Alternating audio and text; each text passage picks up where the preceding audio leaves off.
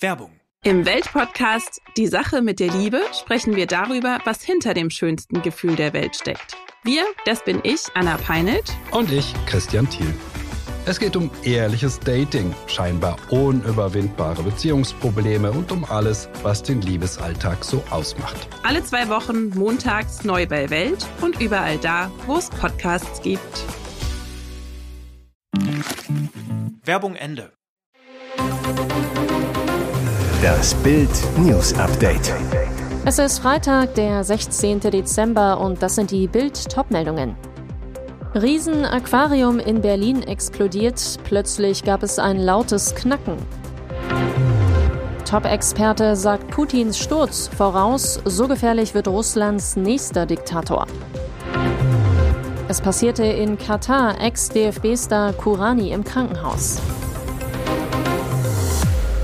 Riesenschock am Freitagmorgen in Berlin. Das riesige Aquarium im Dom Aquarie ist offenbar explodiert. Der Notruf ging gegen 6 Uhr ein. Der sechs Stockwerke hohe Aquadom in der Lobby des Hotels Radisson Blue ist zerschellt. Das ganze Wasser und 1500 Fische ergossen sich nach Bildinformationen bis in das dritte Untergeschoss.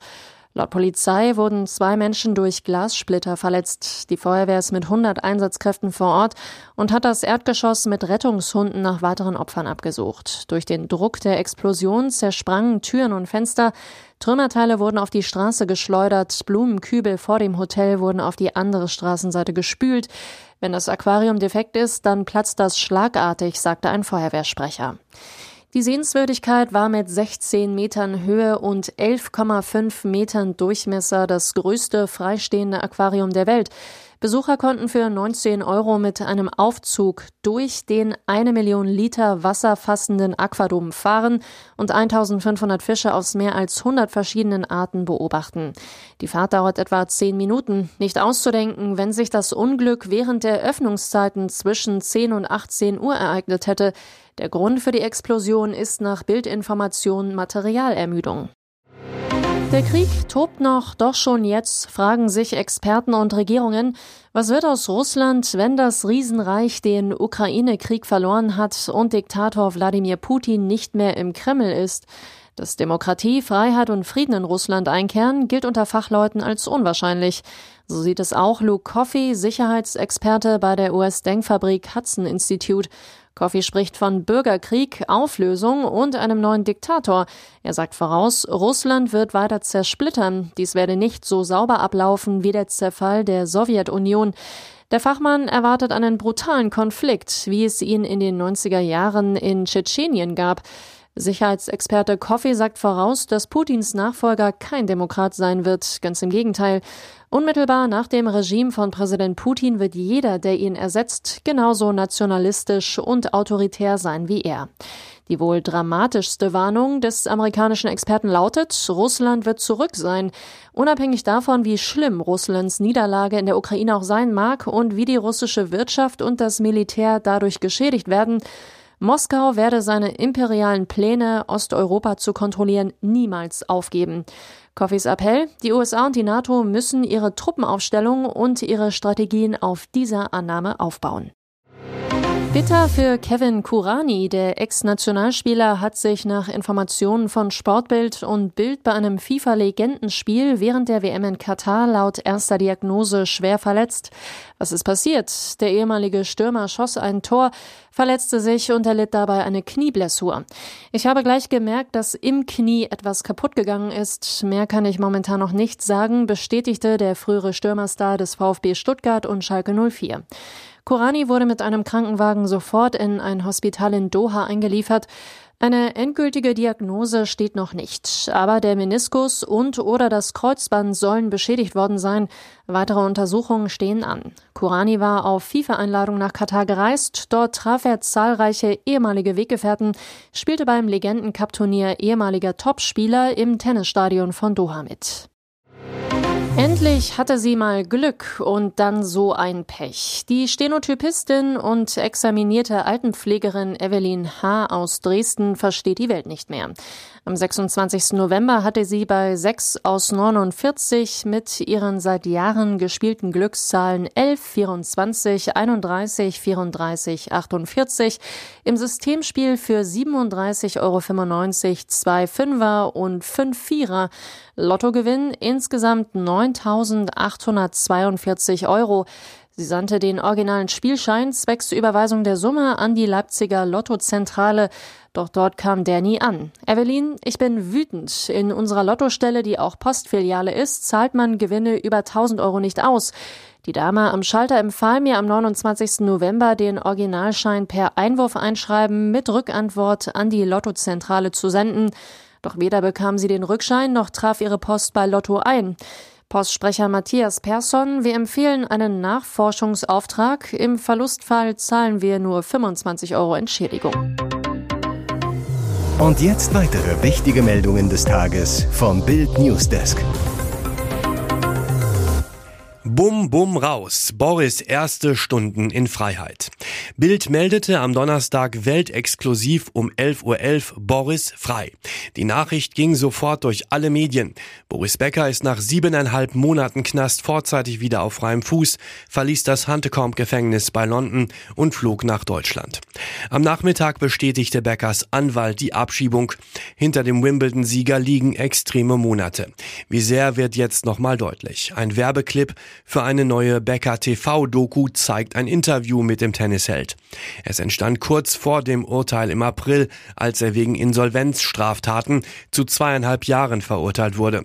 Erschütternd. Becker ist derart verzweifelt, dass ihm die Tränen kommen. Vor ihm liegt nun ein ungewisser Neuanfang. Seine Insolvenz läuft weiter. Nach England kann er vorerst nicht zurück. Wie wird er jetzt mit Partnerin Lilian de Carvalho Montero leben? Aber jetzt zählt erst einmal Freiheit. Es ist das allergrößte Weihnachtsgeschenk aller Zeiten für Boris Becker. Sohn Noah ist zurzeit noch bei Mutter Barbara in Miami. Sohn Elias war dort ebenfalls zu Besuch, ist aber wieder in New York zum Studium. Noch Ehefrau Lily Becker, Mutter von Sohn Amadeus, ist in London, wurde dort beim Einkaufen gesehen. Tochter Anna Ermakova ist ebenfalls in London. Einzeltäter oder Auftragskiller? Geheimdokumente zum JFK-Attentat veröffentlicht. Am 22. November 1963 wurde John F. Kennedy in Dallas, Texas erschossen. Lee Harvey Oswald hatte die Todesschüsse aus dem Fenster einer nahegelegenen Bücherei abgefeuert. Der Täter ist unbestritten. Doch um die Hintergründe des schockierendsten Anschlags der Weltgeschichte ranken sich seit 59 Jahren wilde Vermutungen und krude Verschwörungstheorien. Jetzt dürfte es neue Anhaltspunkte geben. Die Nationalbibliothek in Washington DC hatte nach einer Anordnung von US-Präsident Joe Biden neue Unterlagen aus der letzten Tranche geheimer Dokumente freigegeben. Exakt 13.173 Dokumente wurden Donnerstag auf der offiziellen Website veröffentlicht, aber wieder bleiben die geheimsten Unterlagen, potenzielle Kronjuwelen der Todesakte JFK, unter Verschluss oder streckenweise geschwärzt. Oswald stand zwischen 1959 bis zum Attentat unter Beobachtung von CIA-Agenten, auch während einer Reise nach Mexico City im September 1963. Der selbsternannte Marxist soll sich dort bemüht haben, ein Visum für Kuba oder die UdSSR zu erlangen. Jetzt gibt es einen Vermerk, aus dem hervorgeht, dass die Abhöraktion von Oswalds Telefon in Kooperation mit Mexikos Präsidentenamt erfolgte. In einer der CIA-Akten heißt es, City Station hat gerade einen Anruf von Lee Oswald mit der sowjetischen Botschaft abgehört. Mehr dazu lesen Sie auf Bild.de. Wieder Skandalvideo mit Ballermann-Sängerin aufgetaucht, Melanie Müller auf Tuchfühlung mit Neonazi. Melanie Müller schafft es nicht raus aus dem rechten Sumpf. Erneut ist ein Video aufgetaucht, das die Ballermann-Sängerin in angeblich rechtsradikalen Kreisen zeigt. Dieses Mal als Zuschauerin bei einem Free-Fight-Kampf. Organisator des nahezu schutzlosen Freikampfes ist Steffen S., der die sogenannten Frontier-Events deutschlandweit veranstaltet. Er soll fest im Rocker- und Hooligan-Milieu verankert sein, berichtet Spiegel Online. Der Kampf fand laut des Berichts am 14. August auf dem Hinterhof eines Metallhandels im Leipziger Norden statt. Im September waren zwei Videos von einem Auftritt vor der Hooligan-Truppe Rowdy Seaszeit aufgetaucht. In einem feuert Müller die Meute mit dem Schlachtruf Ostdeutschland an, hebt dabei immer wieder den rechten Arm. Die Polizei ermittelt seitdem gegen die Ex-Dschungelkönigin wegen des Verdachts auf Verwenden verfassungswidriger Kennzeichen. Laut Frontier soll Melanie Müller spontan zum Kampf gekommen und nicht eingeladen worden sein. Gegenüber Bild will sich die Sängerin nicht dazu äußern. Dem Spiegel sagte sie, sie sei begeisterter Box-Fan. Die Veranstaltung sei ihr und ihrem Management als Charity-Veranstaltung verkauft worden.